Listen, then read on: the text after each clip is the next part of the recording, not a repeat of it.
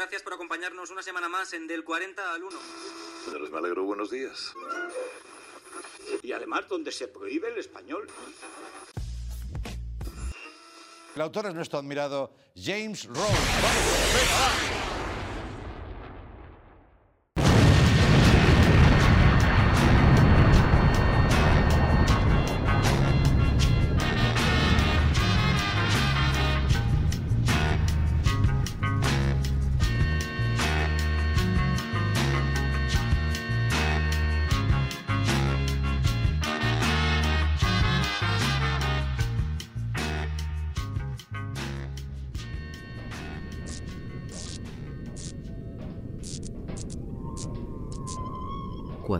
Bitácora 1, al habla Capitán Congrio. Soy el único tripulante de este submarino al que llamado el infame pez. Submarino de hojalata que construí con mis propias manos con los restos de un Seat Panda y de un Hyundai Coupé color berenjena. Os preguntaréis, Capitán Congrio, ¿qué haces en un submarino? ¿Qué te pasa ¿no? por la cabeza? Bueno, como todos sabéis, el mundo que conocíamos antiguamente petó, colapsó debido a un cambio climático brutal, muy agresivo, eh, se inundó todo y solo queda una gran isla, una gran ciudad que se llama Metrópolis, en la que yo vivía y en la cual no me sentía nada, nada a gusto, ya que es una ciudad gobernada por cerebros no pensantes. Yo creo que es preferible que un niño tenga un padre y una madre. Infectada de telebasura, de música chabacana y de literatura insulsa que no me aportaba nada. Entonces un día me levanté, eh, lo vi claro y digo, me voy al puerto y zarpo. Y zarpé, zarpé sin rumbo fijo por el fondo oceánico. Os preguntaréis, eh, Capitán Congrio, eres un referente, ¿no? eres, un ser iluminado. Bueno, puede ser que sí. No fui tonto, la verdad. Eh, fui al Covirán que tenía más próximo para abastecerme de provisiones Todavía tengo aquí el ticket de compra, le, alegré el día al tío del Covirán, me compré 7 millones de latas de atún en, aceite de girasol, otras tantas de mejillones en escabeche picante y la verdad es que me di algunos caprichitos, la verdad sea dicha. Eh, lo que pasa que no fui muy listo porque eran productos perecederos que ya me he comido. O sea, me compré un bote de, de paté de pato de canard de la Normandía, me compré eh, medio litro de yogur griego, pero griego de verdad, y me compré una pata de jamón de jabú, de la cual solo queda la pezuña. O sea, me alimento eh, chupando una pezuña roída. Y os preguntaréis, eh, capitán, pero esa vida es una vida de, de, soledad absoluta, ¿no? Tienes que ser una momia, ¿no? Allí en el submarino. Bueno, antes de zarpar, eh, fui a mi casa y cogí mis pertenencias más preciadas. Cogí mi vieja gramola con el único vinilo que tengo, que son unas grabaciones antiguas de Robert Johnson. Cogí el póster que tengo de Extraños en el Paraíso, la peli de Jim Harmus. Cogí una cafetera eh, para tomarme mis cafelitos eh, que me compré en Milán a las puertas del Duomo. Y evidentemente mi vieja radio para estar en contacto con las personas que puedan vagar por ahí que sean afines a mí. Evidentemente también os preguntaréis, bueno capitán, pero es que esa vida de huraño puede ser un arma de doble filo muy grande, ¿no? O sea, puedes perder la cabeza, ¿no? Se te puede ir la almendra de un momento a otro. Sí, eh, totalmente. Y por eso eh, fui listo y, lo vi muy claro. Lo admito, eh, le robé a un viejo militar cojo y, y bizco, entré en su propiedad y le robé un misil de crucero Tomahawk, el cual incorporé en mi submarino. Y tengo aquí el botón rojo en el que puedo accionarlo de un momento a otro y mandarlo todo al, al carajo fácilmente, ¿no? O sea, reventar todo de un momento a otro.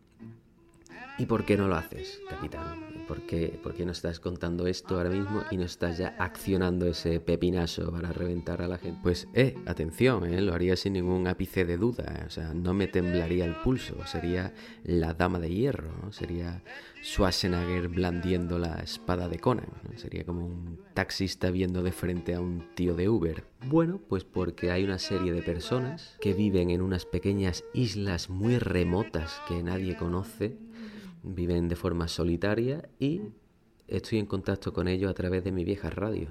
Entonces estoy grabando estas conversaciones, ellos me cuentan historias, cosas que les interesan, me hablan de las cosas que, que le parecen fascinantes, la comparten conmigo y bueno, yo las grabo aquí, las dejo recopiladas en este archivo sonoro y os la mando con todo el cariño y el corazón a través de las ondas radiales por si a ustedes también os aporta algo. betty down by the highway side.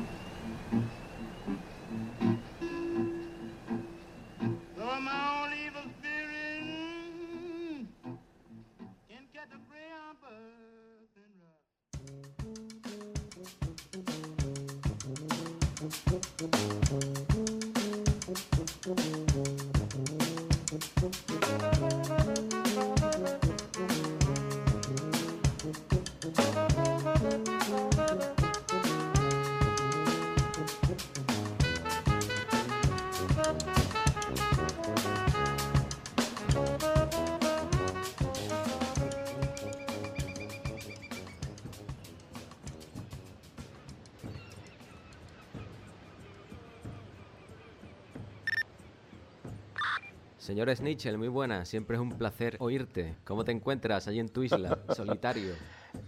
Ah, bueno, pues deseando, deseando hablar con usted, porque yo estoy muy a gusto en mi isla, aquí en mi soledad eh, eh, abundante de, reservas gastronómicas, pero eh, muy solitaria y muy poco fecunda en cuanto al diálogo con seres humanos venidos de otras profundidades. Entonces, como el único contacto que tengo es, es, el suyo, Capitán Congrio, pues yo estoy encantado de recibirle, claro. Pero tú eres un tío inmutable, ¿no? Snitchell, tú eres una roca, ¿verdad? Exacto. Eres un árbol de hojas perenne. Eso es, yo Eres prácticamente soy el, el- el- el cuerpo central de una falla. Yo solo abro la boca. Eres un nenúfar, ¿verdad? Eres un tío muy plácido, ¿no? Tú no te... tú estás tranquilamente. Nada te inmuta. Nada, serenidad, calma y a verlas venir, sobre todo si las, cuando las veo venir, el que viene es el Capitán Congrio. Claro que sí. ¿De qué me vas a hablar, Snitchell? De cine, supongo, ¿no? Porque tú eres un obseso del, de la Bueno, film. pues yo tengo muchas ganas de hablarle de una, de una, de una película que, que, bueno, tiene pinta de ser muy distinta a lo que nos tiene acostumbrado su realizador. El realizador es un tío irlandés que se llama Paul Greengrass. Se llama Paul Greengrass. Exacto, césped verde, Eso ¿no? es- eso- pero eso es como apellidarte agua potable, ¿no? De apellido. O, sí, sí, sí, sí. No. Un poco así como, exacto, o- como o llamarse. atún, atún almadraba. También, eso es, más o menos, más o menos. sí, sí, sí. O, o abanico de Aldaya, lo mismo. Eso es, es- Muy es- recomendables. Es, lo- todo, todo igual. Muy recomendable, siempre, siempre. El- entonces, es un tipo que ha hecho eh, películas tan tan señaladas como eh, United 99, como eh, Sa- mm, Domingo Sangriento, la segunda, la segunda película de la saga Burr, que para mi gusto es una película que ha definido el devenir de todas las películas de acción, los thrillers contemporáneos, porque creo que es una absoluta obra maestra del género. La segunda del- de la saga Bourne. Y, y, por ejemplo, y también Capitán Phillips. Yo, si, si asociamos estas cuatro películas, uno asocia el cine de, de, de Paul Greengrass, sobre todo a un tipo de cine muy, con mucho nervio, con mucha acción, muy brioso, muy de, eh, eh, muy de ejecutar eh, cualquier acción, pero siempre muy preocupado de que sean como muy realistas y todo muy de montaje, muy es de verdad que es un auténtico orfebre de la, de la mesa de montaje. Y ahora, bueno, pues ha, hecho, ha estrenado una película en la plataforma Netflix que se llama Noticias de otro mundo y bueno, mm, se ha metido en el género del western, que es todo, en principio, todo lo contrario de este estilo eh, magnético, electrizante, energético al que he hecho alusión hasta ahora mismo. Y bueno, mm, yo por lo menos yo creo que le ha ido bastante bien. Yo no sé usted lo que opinará.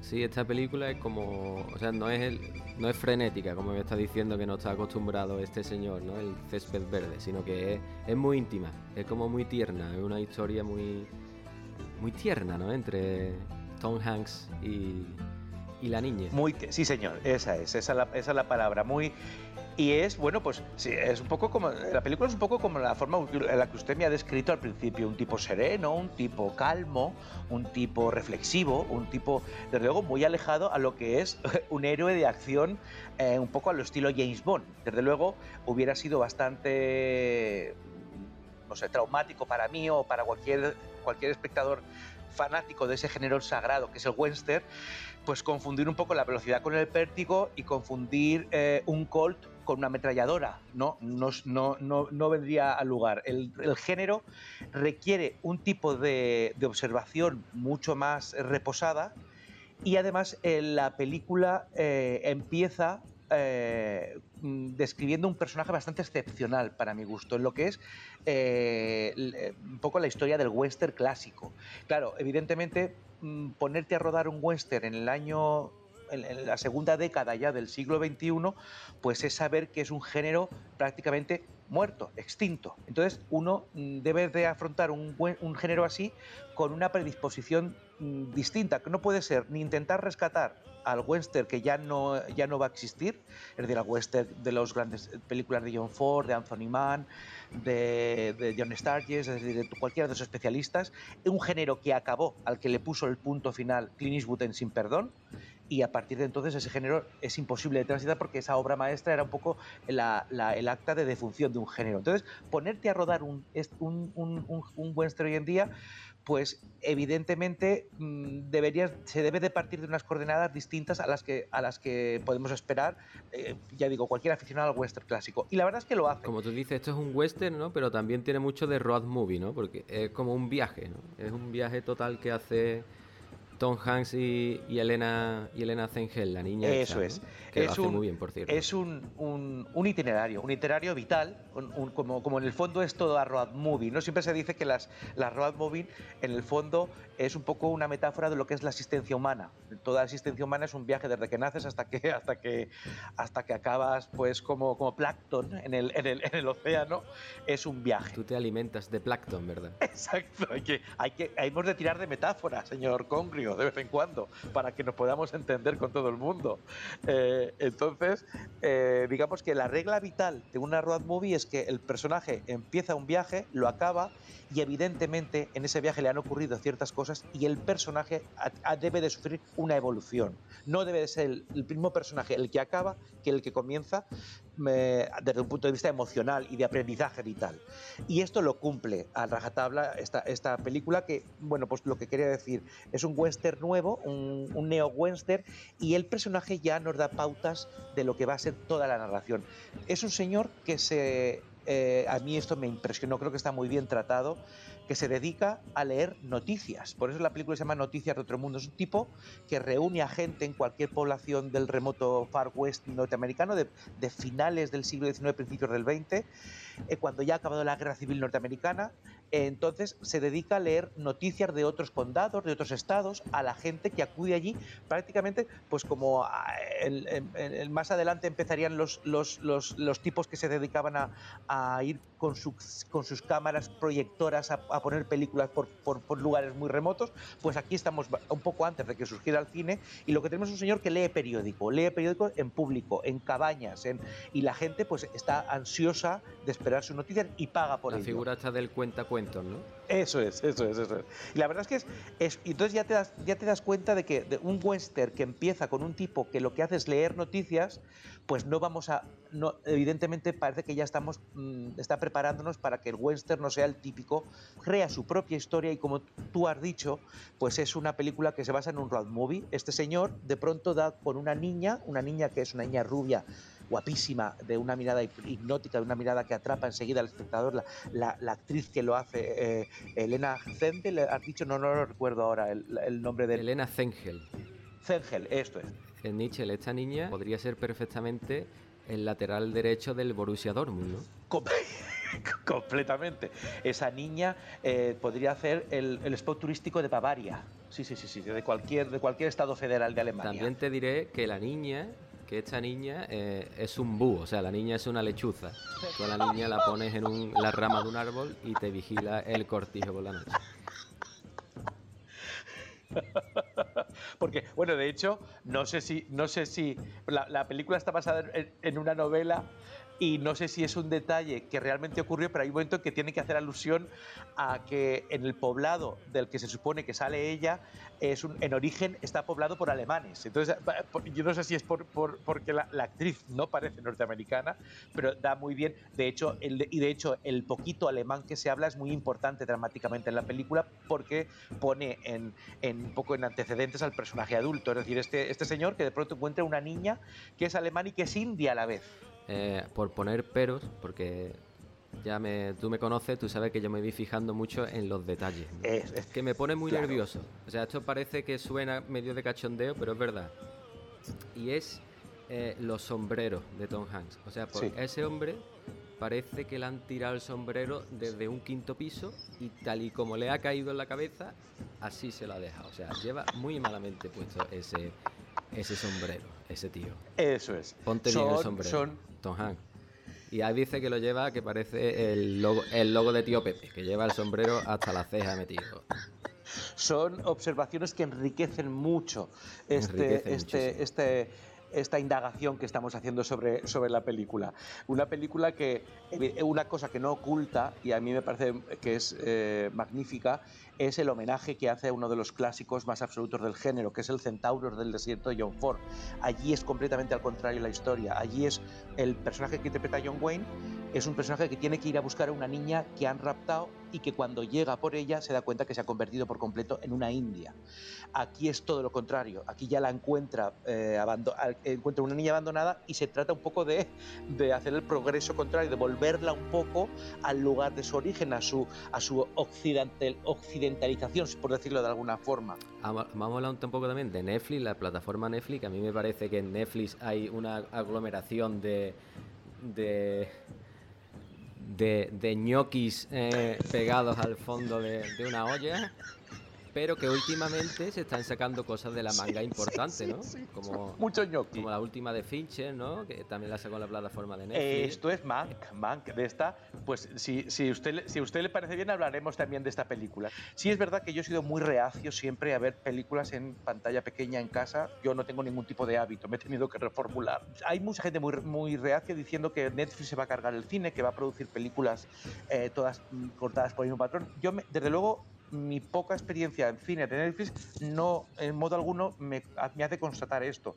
Yo creo que una plataforma que me ha dado la oportunidad de ver Roma de Alfonso Cuarón, me ha dado la oportunidad de ver El Irlandés de Martin Scorsese, El irlandés eh, Scorsese. estoy tratando de dejarlo de Charlie Kaufman, Fincher, Scorsese, Cuarón, Greengrass, y ninguno de ellos ha hecho una película por encargo de Netflix, sino que ha sido al revés. Netflix les ha, les ha dado la pasta para que rueden la película tal y como ellos la habían concebido y para tal y como ellos eh, otras productoras se habían negado a darles la ¿Qué te pasta. vas a hacer de comer? Que me preocupa mucho tu alimentación, porque yo sé que tú eres un apasionado de la pringue, del refrito. Sí, Tu endocrino tiene que estar muy contento contigo, ¿no es Mitchell?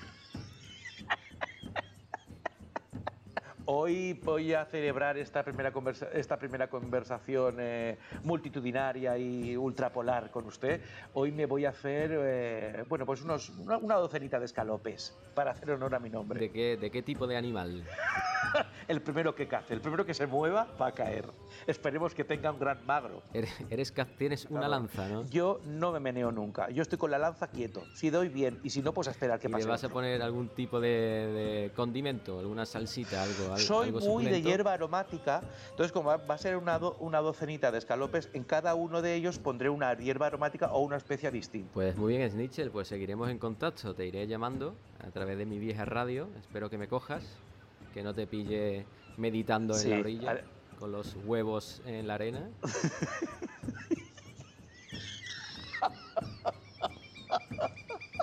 Haciendo la tortuga. Eres, eres el Galápago. ¿eh? Eso es.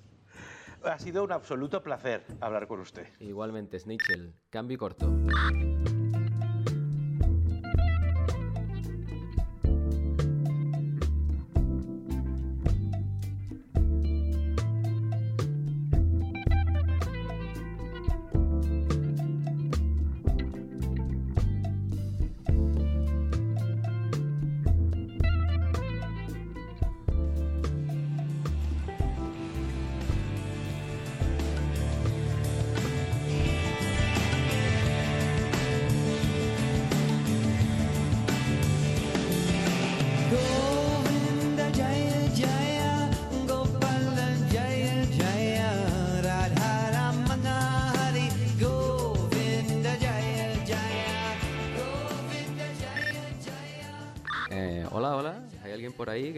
Esta frecuencia de radio? Parece ser que hay un ser humano por ahí. Hola.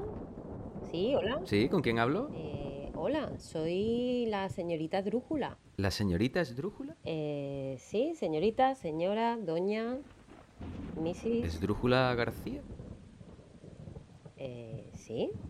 Un momento. Me suena, me suena tu Un voz. momento. ¿Eres la seño Esdru? Sí.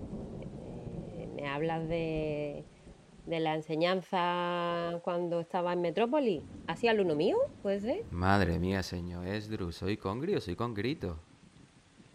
No me lo puedo creer. Claro, me diste clase de lengua y literatura en el IS Jorge Bucay, allí en Metrópolis. Rubén Manuel Congrio. Congrito, ese mismo. Ostras, Joder, macho. me cago en la mar. Eh, ¿Qué tal? qué alegría, qué alegría eh, reencontrarte, ¿eh? Llevo sin hablar con gente tres meses aquí en mi isla y la casualidad te ha traído hasta mi onda de frecuencia. Qué bien. Pues, señor Edru, te voy a ser sincero, por tengo el cuerpo un poco cortado, porque por un lado me alegro mucho de que de ver que te has aislado en la isla, de que te fuiste de Metrópolis, pero por otro es que confieso que te, te odiaba bastante en clase. Mm, el sentimiento es mutuo, Rubén Manuel Congrio. Es que me hiciste leerme el Lazarillo de Tormes siete veces. Bueno, es que así es como se aprende a leer. ¿Qué quieres que te diga? Es que los exámenes de, de los adverbios me, me pusiste un 480 ¿eh? y de ahí no pasaste. Bueno, pero mira, después de todo esto que nos ha pasado, lo mismo te has podido entretener repasando la lista de los adverbios, aunque sea. El adverbio de, de negación El adverbio de negación. no me entraba. Pues señor Edru, pues estoy en un submarino. Me fui de Metrópolis. Me fui de Metrópolis, estaba hastiado de aquello. Me fui en un submarino con mi vieja radio y he visto que había una persona aislada también en esa isla. Ya veo que eres tú. Bueno, pues me alegro. El destino, ¿eh? Esto es lo que los griegos llamaban fatum, que es un destino trágico en realidad. Pues eso, si lo diste en clase no me acuerdo, como siempre. Bueno, señor Edru, eh, supongo que vienes a hablarme de libros, porque recuerdo que eras una fiebre de los libros, nos dabas mucha caña con la literatura. Hombre, yo si algo ha tenido de bueno este aislamiento, ha sido justo el tener tiempo para leer lo que me diera la gana. Así que sí, acabo de terminar uno ahora mismo y pensaba echar un rato de radio por ver si contactaba con alguien para comentarlo. La pena es que no hayamos encontrado tú y yo, pero bueno, menos de una piedra. Pero ya no soy el que era, eso tenlo en cuenta. Soy un tío mucho más cultivado y leído, aunque no lo parezca. ¿De qué libro me vas a hablar? Pues mira, acabo de terminar La azotea de la uruguaya Fernanda Trías. Perfecto. Cuéntame. Pues bueno, se trata de una primera novela de una autora joven. Ella es del año 76 y tiene publicadas ya como tres novelas, un par de colecciones de relatos, pero este es su primer texto y la verdad es que ha tenido mucho éxito. La novela es de 2001, pero se ha ido reeditando y aquí en España la ha rescatado una, editorial de Madrid, la editorial Tránsito. La sacó en 2018 y van ya por la cuarta o la quinta edición y yo me la he comprado hace poco. La editorial Tránsito, que por cierto tiene una edición súper bonita. ¿no? Sí, sí, editan muy bien, muy bien. Bien, pues cuéntame, ¿de qué trata esto? ¿De qué va? Uf, pues mira, tenemos una, una protagonista femenina que está en su casa, convive con su padre, tiene una niña y la novela pues trata de un encierro que ella se, se autoimpone. Eh, empieza a dejar de salir de su casa, dejar de convivir con los vecinos y poco a poco se va recluyendo eh, con el único horizonte de subir a la azotea eh, como un espacio en el que ella se siente más segura, eh, liberada de las presiones, independiente, pero todo eso da un quiebro como a mitad de la, de la historia y finalmente lo que tenemos es, bueno, pues la protagonista eh, una mujer con problemas ya mentales serios, una depresión muy exagerada, que, que, decide recluirse absolutamente en su casa y con ella recluir a todos los seres vivos que la habitan. O sea, la azotea es, como me has dicho, posiblemente como la vía de escape que tenía esta mujer, o en un principio, pero después poco a poco eh, la atmósfera está opresiva, ¿no? Que, tiene, que está durante todo el libro, pues se hace patente, ¿no? Y ni siquiera la azotea, ¿no? Parece que es un poco la salvación. Sí, ya, ya ni le sirve la azotea, deja de, deja de subir ahí y acaba, bueno, pues cerrando las persianas, bajando todo, todo oscuro, eh, impide ya a la vecina con la que tenía cierto contacto eh, que la visite y cerrando todas las puertas y haciéndose como una especie de fortaleza en su domicilio. La verdad es que me ha gustado mucho y ya se ha convertido como uno de, mis- de mis favoritos, lo que podéis recomendar a la gente. Y yo creo que la capacidad que tiene la autora, que no sé si tú te has leído más cosas me puedes decir más, del estilo que tiene porque me lleva de un sitio a otro de una forma muy rápida, pero como en la máxima expresión. O sea, hay momentos que me divierte muchísimo, hay momentos que me toca la vena sensible y hay otro que me deja helado totalmente, como si me cayera un, un rayo encima. Sí, tiene, tiene una escritura muy fluida. Yo me he leído, estoy leyéndome también ahora de ella un, un conjunto de relatos que he editado también Tránsito que se llama No soñarás flores. Me he leído tres o cuatro cuentos y está bien, pero es verdad que, que este libro concretamente, La azotea, eh, es un resultado perfecto. O sea, una novela a mí me parece eh, muy, muy bien cerrada, el personaje es muy interesante, muy claustrofóbica, es breve y esa condensación también de todo lo que sucede eh, funciona, funciona genial y, y me parece que está, que está muy, muy lograda, muy lograda la, la historia. Me llama la atención la cantidad de hilos que tiran desde el primer capítulo. ¿Te das cuenta? Em, sí, El primer capítulo, eh, yo tenía aquí anotado, mm, hay un montón de preguntas. O sea, en la novela empieza con una frase ya inquietante eh, que, que se escribe desde el presente de ella y la novela lo que hace es una revisión hacia atrás. Comienza diciendo, si llegaran en este momento me encontrarían sobre la cama boca arriba, en la misma posición en la que me dejé caer cerca de medianoche. O sea que ya tenemos ahí la duda de si llegaran, quiénes llegaran, porque está en la cama y en tres páginas nos habla de un pájaro, nos habla de un apartamento cerrado, nos habla de la fecha de hoy, del presente desde el que se narra, que no sabemos qué es lo que va a suceder, menciona a una tal Julia, a un padre, pero todavía no sabemos si es el suyo o es de otro, menciona a Flor, que tampoco sabemos de quién es, menciona a Carmen, no sabemos quién es ella y dispara todas esas líneas al mismo tiempo, en tres hojas, ¿eh? dice que oye, él es una sirena, te dice también como que la realidad de fuera no la tiene, ¿no? Como que está recluida en el sitio. Claro, pero eh, tiene una, una habilidad para generar inquietud y suspense en tan poco tiempo que, que resulta adictiva. Y la novela además no te explica, no te explica muchas cosas, o sea, se construye, digamos, sobre el hueco, ¿no? Es como una especie de estructura en la que va dejando agujeros negros eh, que no terminan de resolverse, va saltando de una cosa a otra eh, y no, no acaba de completarse. Eh, se construye sobre el secreto, más bien. Hilando las dos cosas que has dicho, que es muy adictiva y que es muy corta, o sea que te lo podrías leer perfectamente de una sentada o dos. Y yo la sensación que tengo un poco esa, de que tengo ganas de seguir leyendo, pero sí es verdad que había un momento que he tenido que hacer un parón porque el mal rollo un poco me ha empezado a, a pegar fuerte. He dicho, voy a, voy a parar un poquito y ya sí- seguiré leyendo, aunque tenga ganas de seguir leyendo. Es que es asfixiante. A, a mí me, me- me ha resultado muy claustrofóbica. También a lo mejor tiene que ver con esta situación que estamos viviendo nosotros, ¿no? Sí, puede ser, puede ser. Quizás si la hubiéramos leído en otro momento. Mm, Es asfixiante, pero yo creo que esta mujer lo trata muy bien. Sí, sí, sí, sí. Porque, o sea, es un, un tema muy espinoso, hay por ahí movida de chunga, Sí, ¿no? De fondo.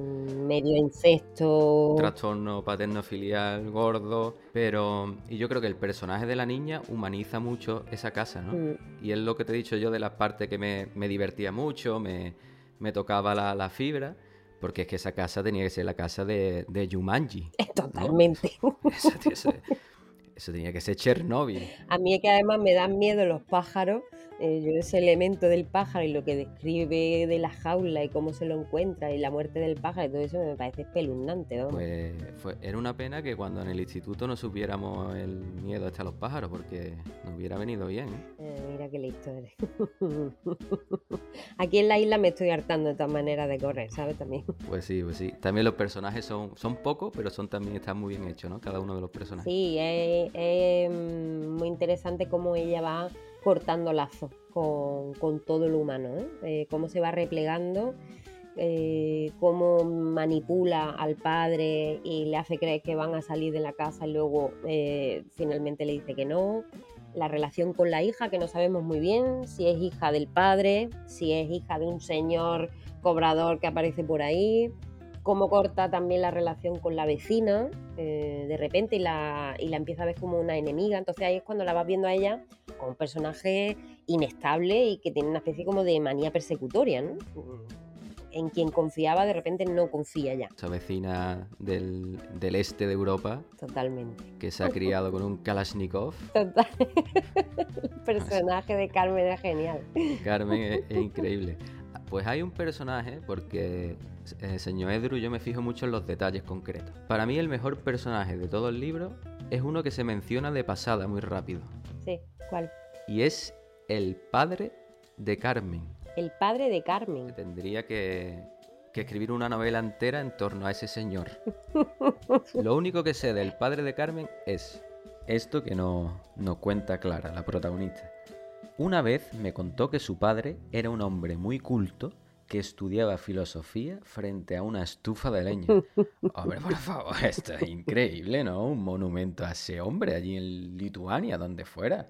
O sea, toda la vida sentado ¿eh? al calor de, de una candela, ¿eh? con la frente para echarle un chuletón de medio kilo. A mí me gusta mucho una frase del principio que yo creo que resume el tema, que es, el mundo es esta casa.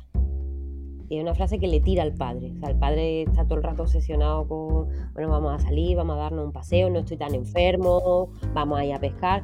Y ella hay un momento que le dice, el mundo es esta casa. Y ahí ella ya tiene su determinación tomada y poco a poco va a ir pues mm, cerrando puertas, bajando persianas y limitando cada vez más sus movimientos, abandonando la vida de fuera y quedándose dentro, como si todo lo exterior fuera una amenaza, con el horizonte de la azotea eh, como el único posible, pero que a mitad del libro mmm, empieza también a dejar de subir en la azotea y termina por, por recluirse solamente en, en, la casa. Ya ni siquiera eso le, le da consuelo. Ya llega un momento que ella misma evoca mentalmente la azotea, pero sin siquiera Ujú. ¿no? subir a ella. Sí, sí, sí, sí. Cuando está en la azotea tampoco es como esa vía de escape, ¿no? Que parece que a lo mejor la sana un poco, ¿no? No, ni mucho menos. Claro, es que de hecho, si te fijas, hay una expresión que se dice que es estar mal de la azotea, que es estar loco, ¿no? Eh, o tener la azotea a pájaro, que une las dos cosas, la azotea y el pájaro con el que vive. Esa, esa no la había escuchado nunca, te soy sincero. Esa te la he inventado ahora mismo. No, no me la he inventado. que es esa idea pues de, de la azotea en relación con la cabeza, con la mente, con la locura, con la inestabilidad, que, que creo que no es casual tampoco, ¿no? De- es un símbolo que le funciona muy bien por muchas cosas, por lo arquitectónico, por el aire libre y también por el trastorno que ella tiene. Entonces creo que está bien, bien elegido. Está elegido perfectamente. Bueno, señor Esdru, entonces eh, recomendamos encarecidamente este libro, ¿no? Si tuviera que decirle a alguien que se lo pillara, ¿qué, qué le dirías para que lo hiciera? Hombre, a mí como reflexión así de- del libro para recomendarlo a alguien, si nos cruzáramos eh, por aquí con algún personaje más que esté también vagando, yo diría que, que la novela se, se centra en la suspensión del juicio de la protagonista. O sea, eh, es verdad que tiene un trastorno, pero no lo achacamos todo solamente a la locura, sino que hay un momento en el que ella ni siquiera está pensando, o sea, ella está, eh, la situación se la ha comido, digamos, ¿no? Entonces ya es un- el final, eh, intuimos que no puede ser otro, porque la hemos visto con una cascada de decisiones y de acontecimientos que ya está absolutamente condenada, ¿no? Pero luego también me interesa que el personaje de ella eh, no solamente se define por la locura, sino que también se van insertando cosas de su vida que nos la humanizan y nos la explican, porque se alude mucho a la infancia de ella y, y es una infancia traumática. Ahí hay un papel terrible de, de la- madre, del amante, eh, todos los recuerdos de niña eh, son espantosos. Entonces, claro, eso nos la muestra como alguien también vulnerable. Por lo tanto, tampoco creo que dé la sensación al final de que ella es culpable concretamente o que simplemente está loca, sino que tiene, tiene más, más pozo el personaje, como está construido con muchas capas, ¿no? y eso me, me interesa. Y luego, pues la idea esta de que, de que se tiene que recluir porque su, digamos, su obsesión es que es vigilada, que es perseguida.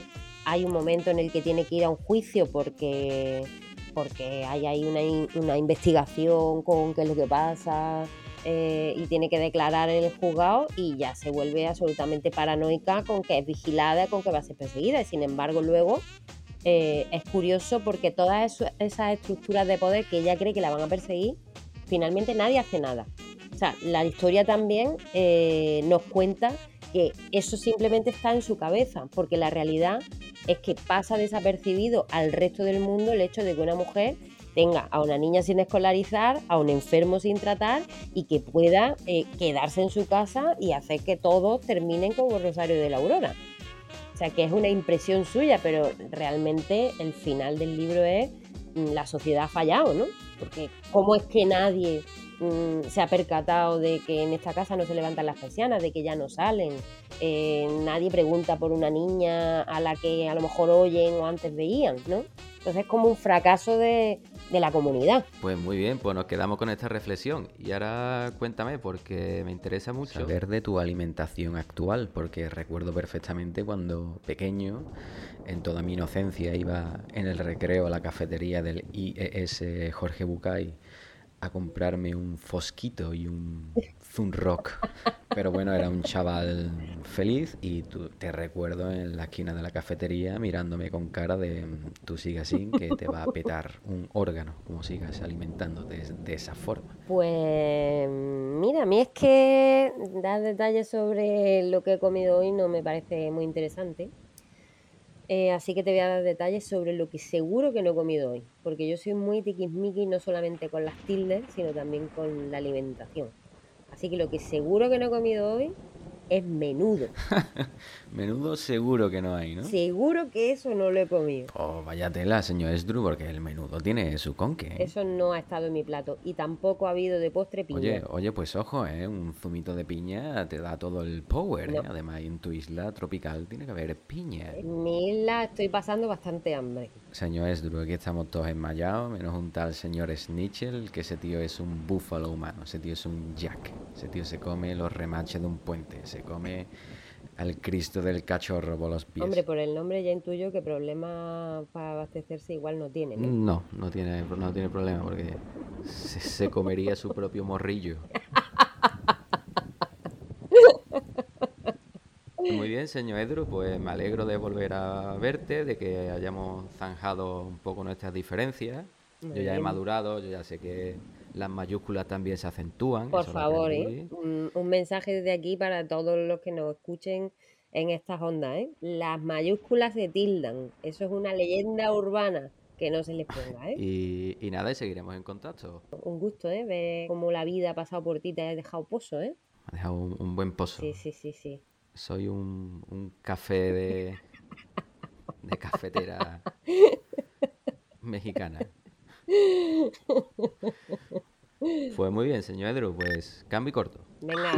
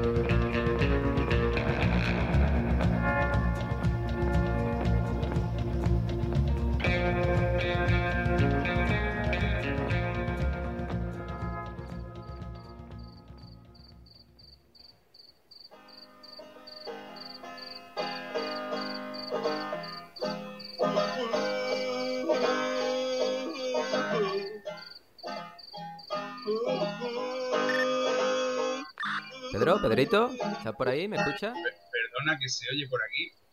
¿Sí? Pedro, Pedro de la Mugre, ¿eh? eh? ¿Cómo? Oye, Pedro, soy Congrio, ¿me escuchas o no? ¿Congrio?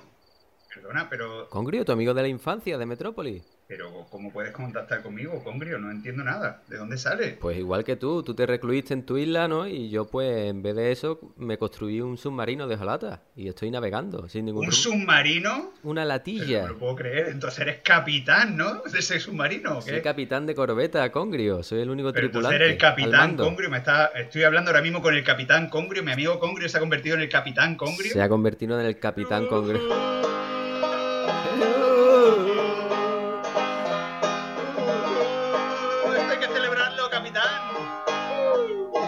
Estoy preocupado porque me han dicho, oye, mírate qué le ha pasado a tu amigo de la infancia, Pedro, porque ahora es Pedro de la Mugre. O sea, ¿qué está pasando? Yo te recuerdo como un tío muy aseado, un tío muy brillante. O sea, yo te recuerdo, tú de chico tenías como la- las articulaciones, ¿no? Muy, muy redondeadas, ¿no? Eras un tío muy ronco. Yo creo que eso es pasado, amigo. Bueno, te, llamo a partir de ahora Capitán Congrio, por supuesto.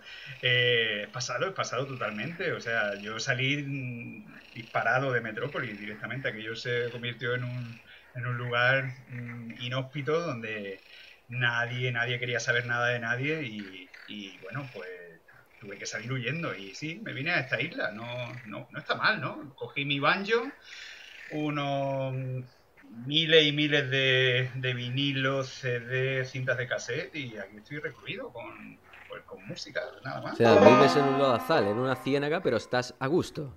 Estás a gusto ahí. Estoy muy a gusto, estoy muy a gusto, capitán. O sea, esto ha sido un cambio de aire estupendo. Entonces, nada, estoy disfrutando como nunca, como nunca. Estoy fantásticamente bien y rodeado de buena música y nada, si te interesa algo que tenga por aquí, pues mira, bienvenido sea. que vivo aquí casi al borde de la demencia en este submarino, así que me viene perfecto que me hables de bandas y me pongas temazos, por favor. Hombre, hombre, hombre, a ver, vamos a ver, vamos a hacer una cosa. Yo diariamente, diariamente estoy escuchando un vinilo durante todo el día que me acompaña. Pero ¿qué pasa? Que siempre, siempre, no sé si a ti te sucedía o te sucede, eh, hay una canción que se repite hasta la saciedad y la denomino ese temazo, ¿no? Que, que te acompaña durante todo el día, se mete en tu hipotálamo y ya no puedes salir de ahí.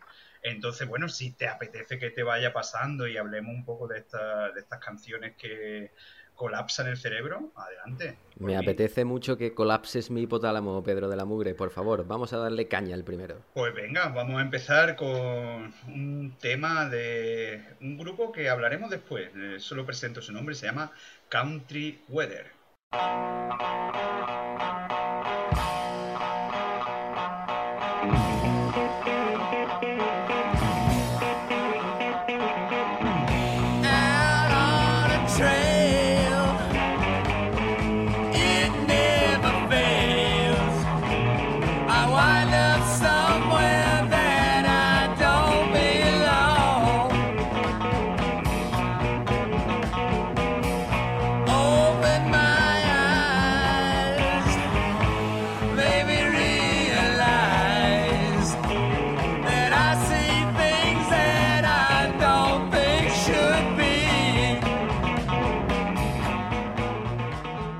Capitán Congrio, esto se llama Country Weather, eh, un grupo de finales de los 60, principios de los 70, y como irás viendo, eh, sobre todo al principio en, en esta sección, eh, he cogido una brecha de grupos que, que tuvieron muy, muy, muy poca producción, pero muy buena, muy buena. Es una etapa muy curiosa en la historia de la música donde la psicodelia, el ácido, eh, hizo que muchas bandas emergieran, entonces tengo como una brecha de vinilo aquí que te voy a ir compartiendo que espero que te, guste. Este tema concretamente se llama Out on the Trail y bueno, eh, lo quise poner el primero porque el principio, esa letra me, me vuelve loco y me, me apetecía mucho inaugurar esta sección con, con, con este Sí, tema. me hablas de la época final de 60, 70, de, de ácido, de psicodelia y también de, de mucho bigote y mucha melena, ¿no? O sea, yo he visto en la portada hay un tío que puede ser Seaman, el portero de, de Inglaterra, aquel, ¿no? Sí, sí, sí, bueno, ya verás que las pintas y los atuendos, el atrecho de esta época es fantástico. De hecho, son todos envidiados porque todos sabemos que nosotros nuestra mata de pelo ya no es tan tupida como, como quisiéramos y, y ya tenemos aquí una, vamos, una añoranza y una fuerza que, que sí, que este tema me parece un glorioso, glorioso. Y, Pedro, me eh. gustaría contarte porque tú ya sabes, tú me conoces de chico, tú sabes que yo me fijo en detalles minúsculos que a mí me, me fascinan y es el, ba- el batería de este grupo, o sea, los redobles eso que hace, ya quisiera el, el caja de las tres caídas. ¿no? Hombre, este hombre está. hombre, por supuesto, querido Capitán Congrio, o sea, no tiene nada que envidiarle. Eh, sí, no, eh, a mí me recuerda mucho, ¿no? El, tema es como una especie de road movie, ¿no? Y es como una ruta en la que nunca estuve. Nada, este grupo, o sea, me parece muy curioso porque es, es muy difícil encontrar discos suyos y me he encontrado con recopilatorios de que bueno que van sacando algunos temas han hecho como una especie de compilación de grabaciones que han encontrado por ahí desde los años 69 a los 71 y bueno pues me parecía un, un gran grupo para, para empezar esta sección Pues perfecto, me ha dejado un sabor de boca estupendo. ¿Le damos a otro que Pedro de la Mugre? Venga, tengo aquí, tengo aquí una cosa muy, muy potente, así que hablemos del día del juicio final.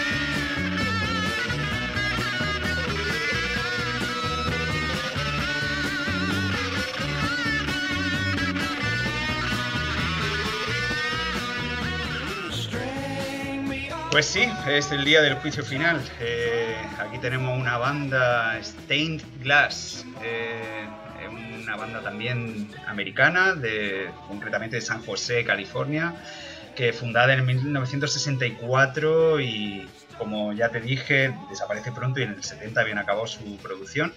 Y este disco, también muy difícil de encontrar, Crazy Horse Roads, eh, tiene este pedazo de tema que directamente nos habla del día del juicio final. O sea, es una maravilla y si seguimos escuchándolo podemos encontrar el sonido del juicio final. Ya, ya lo escucharéis. Esto es un temazo, Pedro, eh, pero tiene como una onda muy soleada, ¿no? Supongo que será por su rollo de ser de California, ¿no? De este grupo. Mm, No te dejes engañar por la falsa apariencia, porque eso es al inicio, al inicio. es- Esta melodía, o sea, es jovial, eh, una melodía que te hace levantarte por la mañana plácidamente. Pero claro, luego esto cambia y como podéis comprobar en mitad del tema, esta melodía se presenta mucho más tenue hasta que se acerca el, juicio, el juicio y pega un petardazo que creo que va muy en sintonía con, el nombre de este programa, ¿no? También es verdad, Pedro, esto que me has dicho de no fiarme de las apariencias, porque ya te digo, mi primera impresión ha sido, hostia, un tema muy fresquito, ¿no? Me entran ganas de ir al Decathlon a comprar una tabla de surf. Pero engaña, ¿eh? Porque dice que buen rollo tienen, pero después te vas a la portada y hay tres fiambres, ¿no? O sea, hay tres cadáveres. Sí, sí, son unos cínicos, son, son increíbles. Yo creo que eh, su sentido del humor era desbordante, porque sí, como tú bien describes la portada, ellos aparecen directamente ahorcados después de, de un viaje, ¿no? De, en, caballo. Si pasas por ahí, pereces. Hombre, hablemos que es el, el día del juicio final, entonces, claro, ellos hacen honor a- al nombre de- del tema. Muy bien, Pedro, pues eh, dime otro más, que me has- me has enfriado un poco, no te lo voy a negar. Me has puesto el cuerpo un poco malo, ¿eh? Venga, pues vamos a continuar nadando. Vamos a escuchar Swimming de Wildwood.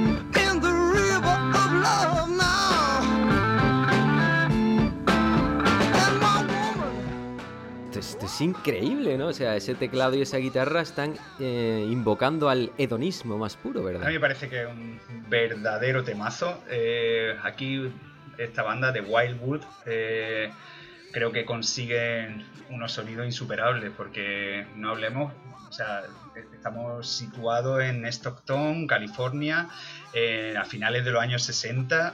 Como vuelvo a decir, una banda que, es muy difícil encontrar su producción y aparecen con un pequeño EP llamado Plastic People y de repente este swimming donde nadando hacia el río de tu amor, o sea, ¿qué más se puede pedir? Es, todo fluir, es un- una barbaridad. Sí, sí, o sea, tú me, estás diciendo que derrochan vitalidad hasta el momento que ves la portada y te encuentras al conde Drácula, ¿no? Que está ahí encajado en- entre una pared, ¿no? O sea, está perfectamente encajado, es un vampiro vertical, ¿no? Aquí, bueno, lo de siempre, una mirada retrospectiva con mucho pelo, mucho bigote y sí, estoy de acuerdo contigo, aparece ese señor Muy blancuzco, ¿eh?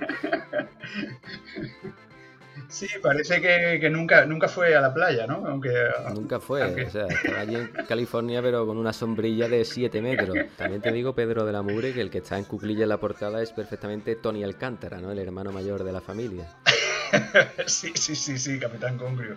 O sea, me parece que lo tenemos en la portada este. Y sí, para terminar entonces voy a poner una de mis bandas preferidas de esta época, que es el grupo Freedom, que es una banda tremenda, tremenda. Es más, fa- más famosa, más producción, más sencilla de encontrar y, y, eh, bueno, pues tuvieron unos años dorados desde el 67 que surgió la banda hasta el 72 que se deshizo.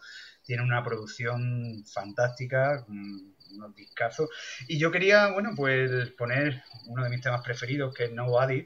Así que, si te parece, le damos. Claro que sí, Pedro de la Mugre, dame todo el power, quiero escuchar ese groove. Adelante, Nobody de Freedom.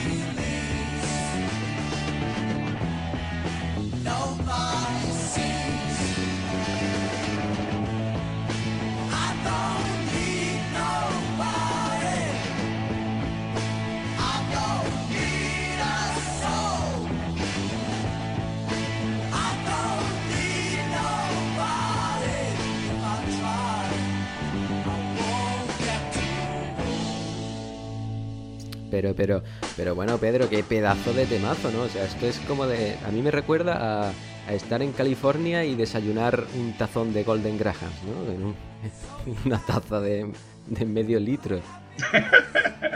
Hombre, yo creo que esos Golden Graham tendrían que ir un poco alineados con algo de ácido o algo así, porque no olvidemos que estamos a las puertas del garaje y el- la psicodelia hacía estragos. Así que cuidado con los Golden, ¿eh? Va, va, cuidado, ¿eh? Hay que, hay que tener, hay que tener que... Para quien nos escuche hay que tener cuidado con los Golden. También te digo, Pedro, este, el, ba- el bajista en mucha categoría. es- ese bajo es increíble, ¿no? Es, como andar por mitad de una selva, pero llevas un machete y te has hecho una vereda perfecta, ¿no? Y vas caminando muy recto. Sí, sí, sí, llevas toda la razón, Capitán Congrio. O sea, el, el que mantiene el pulso infinito de este tema. Y creo que, vamos, es demoledor. Demoledor es ese bajo taladra, ¿no? El bulbo raquídeo y, y te lleva, te eleva, te eleva, por supuesto, claro que sí. Eh, bueno, y volvemos también, ya me he fijado en el detalle de la portada, ¿no? Es una portada que puede ser perfectamente de una peli de Tarantino, ¿no? Aparte se ven muchas melenas y volvemos a, a los bigotes zapianos, ¿no? Sí, aquí como puedes comprobar tenemos mm, aire de libertad, ¿no? O sea, tenemos gente blandiendo mm, una escopeta o cual maqui, o también tenemos gente con banderas, eh, unos pelos que llegan a los hombros, o sea, esto es una maravilla, o sea, son tiempos de, de libertad absoluta. Es la portada de, de un piquete, ¿no? Sí, parece que, que el cierre de astillero, eh, ¿no? No bebáis Coca-Cola.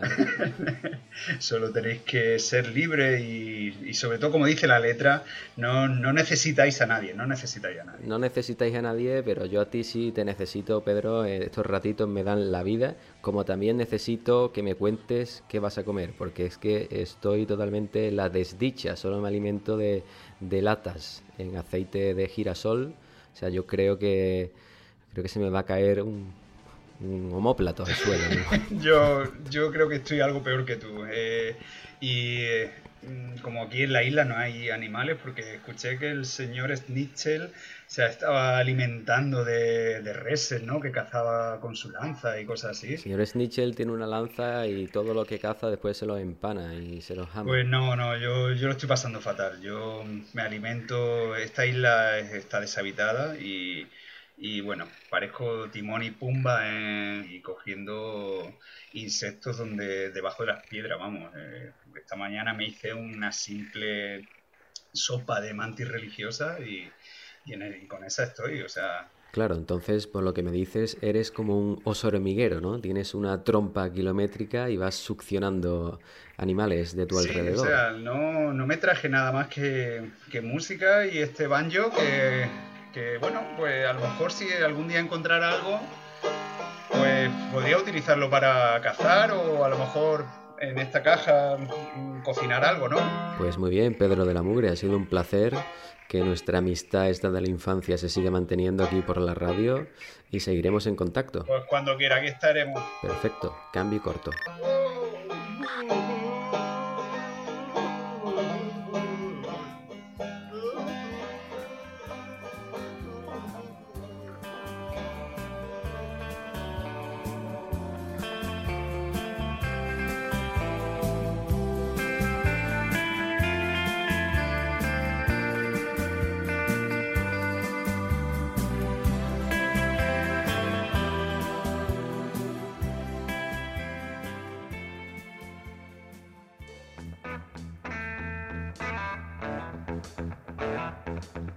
Bueno, pues concluyo mi cuaderno de bitácora número uno con la firme convicción de no accionar de momento el misil Tomahawk, ya que me han contado cosas que a mi parecer han sido muy interesantes y me parece que aún queda un halo, un hilo, un cordel fino de esperanza en este planeta. Si bien me gustaría terminar, para no ser ya más pesado, porque me he encontrado aquí entre todos los papeles que tengo un fragmento de un manuscrito que me ha parecido muy interesante que se llaman Las Lamentaciones de Ipuwer, que lo dejo ahí para quien quiera investigarlo y curiosear sobre ello. Y me quedo con el final que dice, Todas las esclavas tienen la lengua libre. Cuando habla el alma, la servidumbre se enoja. Y termina con esta reflexión que os dejo. Los hijos de los príncipes son estrellados contra las paredes.